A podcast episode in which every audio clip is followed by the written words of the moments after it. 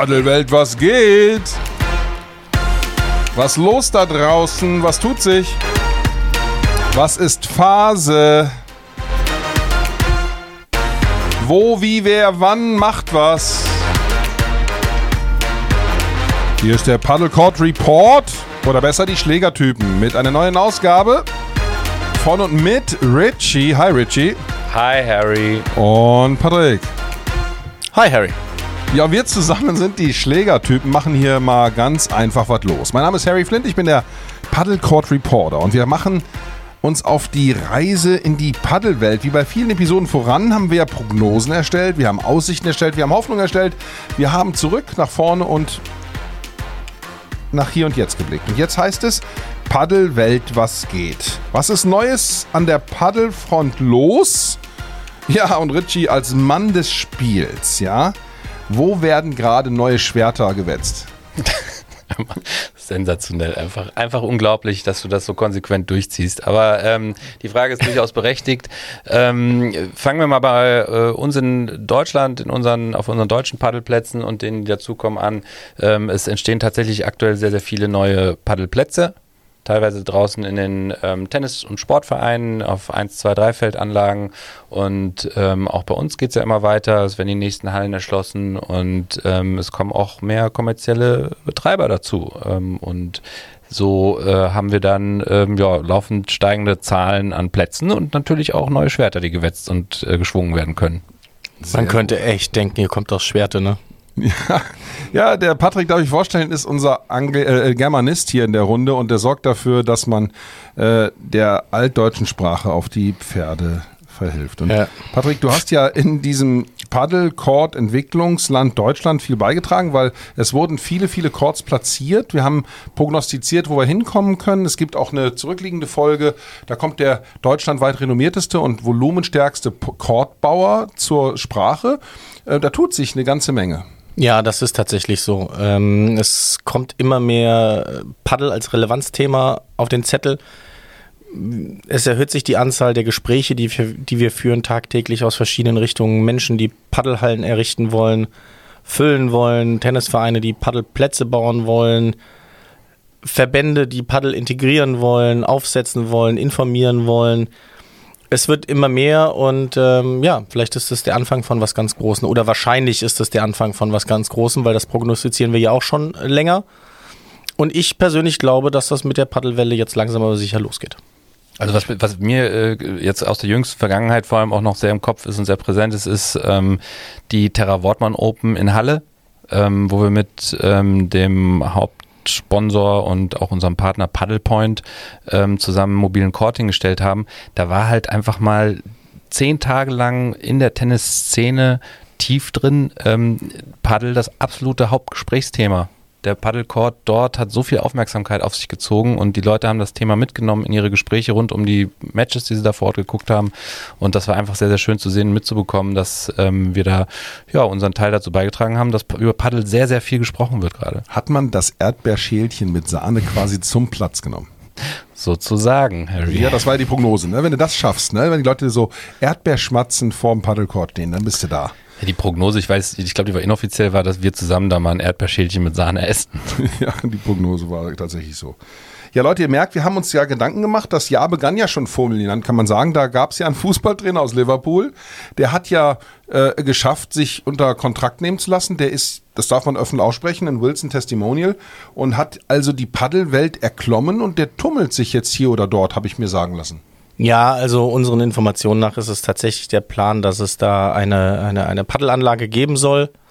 Ähm, wann die eröffnet wird, das, das, das wissen wir nicht. Und ähm, so, Mehr, mehr, mehr kann ich zu dem Thema tatsächlich nicht sagen, weil ich nicht mehr weiß. ist in the game und das hat auch für Aufruhr gesorgt, weil das natürlich auch einen Magnetismus hat, oder? Naja, ja, klar, also wenn jemand wie, man kann den Namen ja nennen, wenn jemand wie Jürgen Klopp sich zu einem Thema wie Paddle committet und dann von einer ähm, Mega-Brand wie Wilson unter Vertrag genommen wird, dass da was hinterherkommt, also da brauchst du kein Marketing studiert haben. So ist das. Und wir haben ja mediale Aufmerksamkeit. Wir sprechen jetzt gerade von der Paddle Roadshow, die ihr kurz davor eben jetzt thematisiert habt. Da gingen wir ja auch in anderen Folgen drauf ein, nicht nur beim Chordbau, auch eine eigene Episode dazu gibt es im Archiv. Schaut doch mal nach.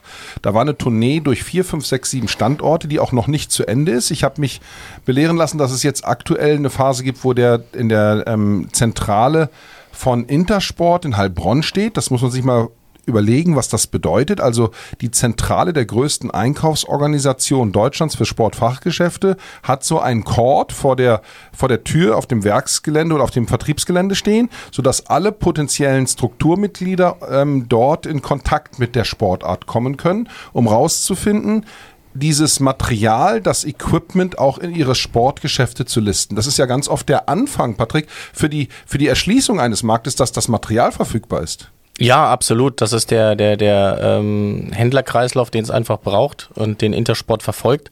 Heißt auf gut Deutsch, ähm, die Händler für das Thema sensibilisieren, die dann wiederum in ihren Regionen das Thema Paddel schüren, weil das Ziel ja schlussendlich der Abverkauf ist von Schlägern.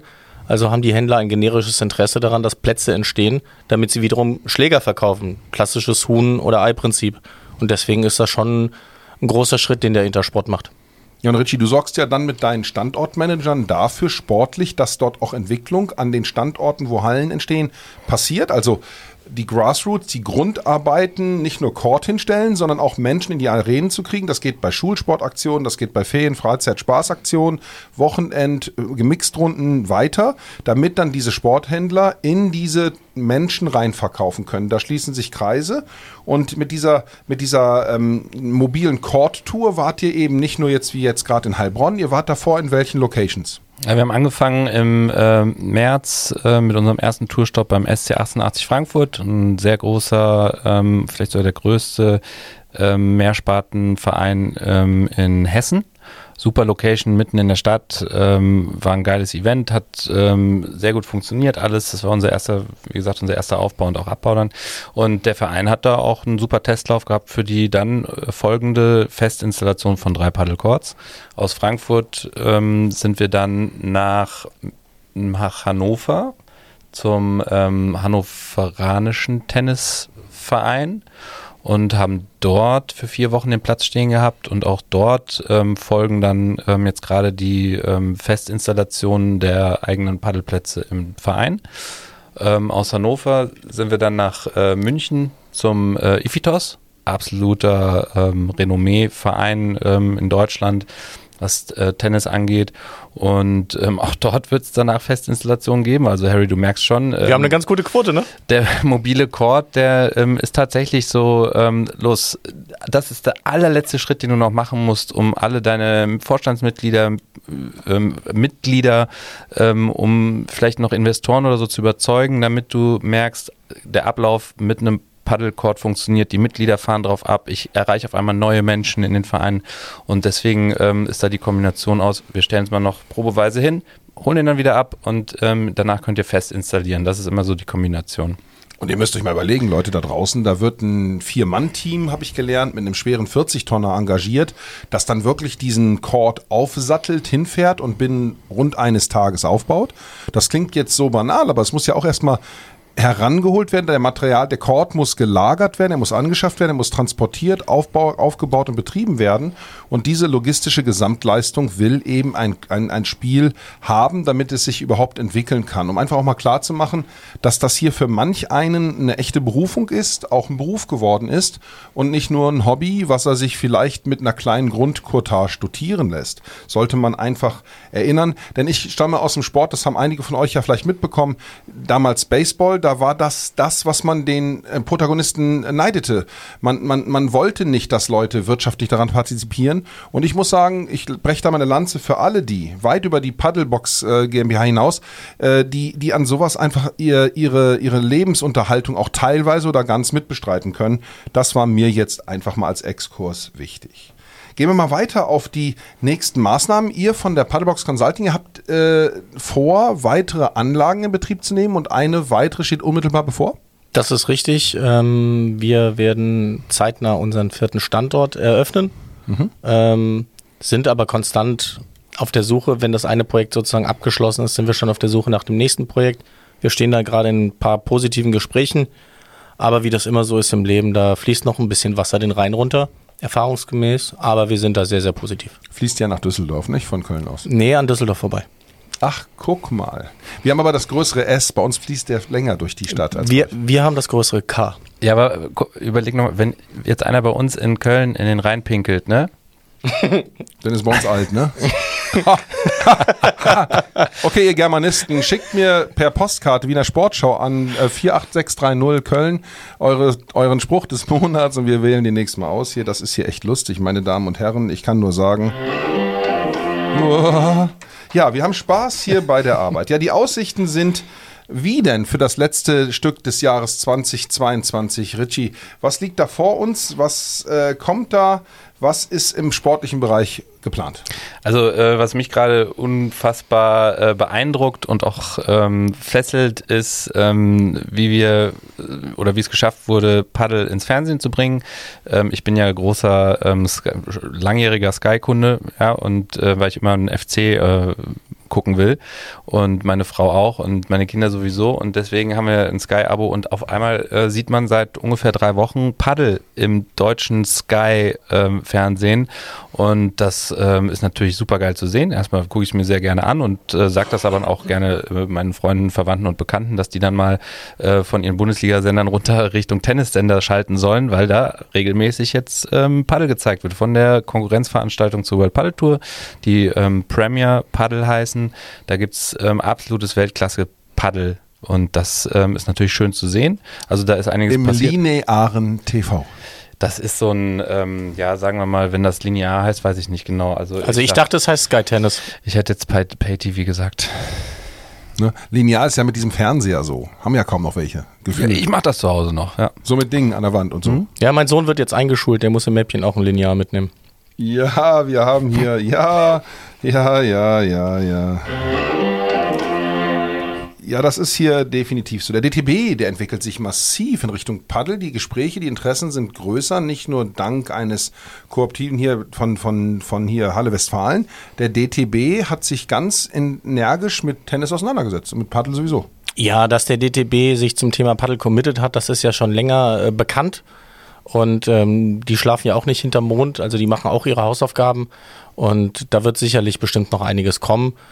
Erfahrungsgemäß ist ein Verband keine Marketingagentur. So, von daher, da sind viele Prozesse zu beachten, viele Schnittstellen zu beachten. Aber ähm, ich denke, dass da, dass da sehr, sehr gute Systeme sich entwickeln werden, die wunderbar zu der Entwicklung zu Paddel gerade in Deutschland passen. Also Leute, glaubt mir, ich bin dann wahrscheinlich derjenige, der ähm, am intensivsten mit einem deutschen Tennisbund oder auch den Landesverbänden im Tennis äh, in den letzten 20 Jahren Erfahrungen gemacht hat. Und ähm, die Entwicklungen beim DTB sind sehr, sehr gut. Da sind die Zeichen voll auf, ähm, wir modernisieren, wir, ähm, wir passen uns an, wir sind auch mit Innovatoren und ähm, da können wir noch ähm, viel erwarten in der nächsten Zukunft. Die haben den Schmetterball gehört. Sozusagen. Ja, den größten Schmetterball hat der Kren Christoph aus Wien, ein Profispieler. Hört euch die Folge mal an. Der ist zwei Meter, zwei, ich glaube mit Armen drei bis vier Meter. zwei. Und den über Lobster nicht so einfach. Und der hat mal eine Anekdote erzählt, dass wenn er sehr gut schmettert, bei einem äh, WPT-Turnier durfte er teilnehmen.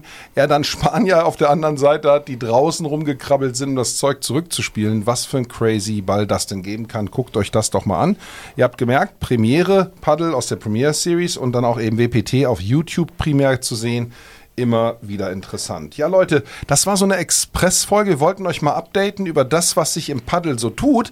Ihr seid hier richtig, wenn ihr den Paddle-Podcast, die Schlägertypen, weiter verfolgt, denn wir wollen ja nah dran bleiben. Hast du Themen? Möchtest du Dinge besprochen haben in deinem Club, in deiner Umgebung? Dann call Clemens. Clemens ist the man to match, äh, der den Ball aufnimmt und dann definitiv zurückspielt in unsere Redaktion hier.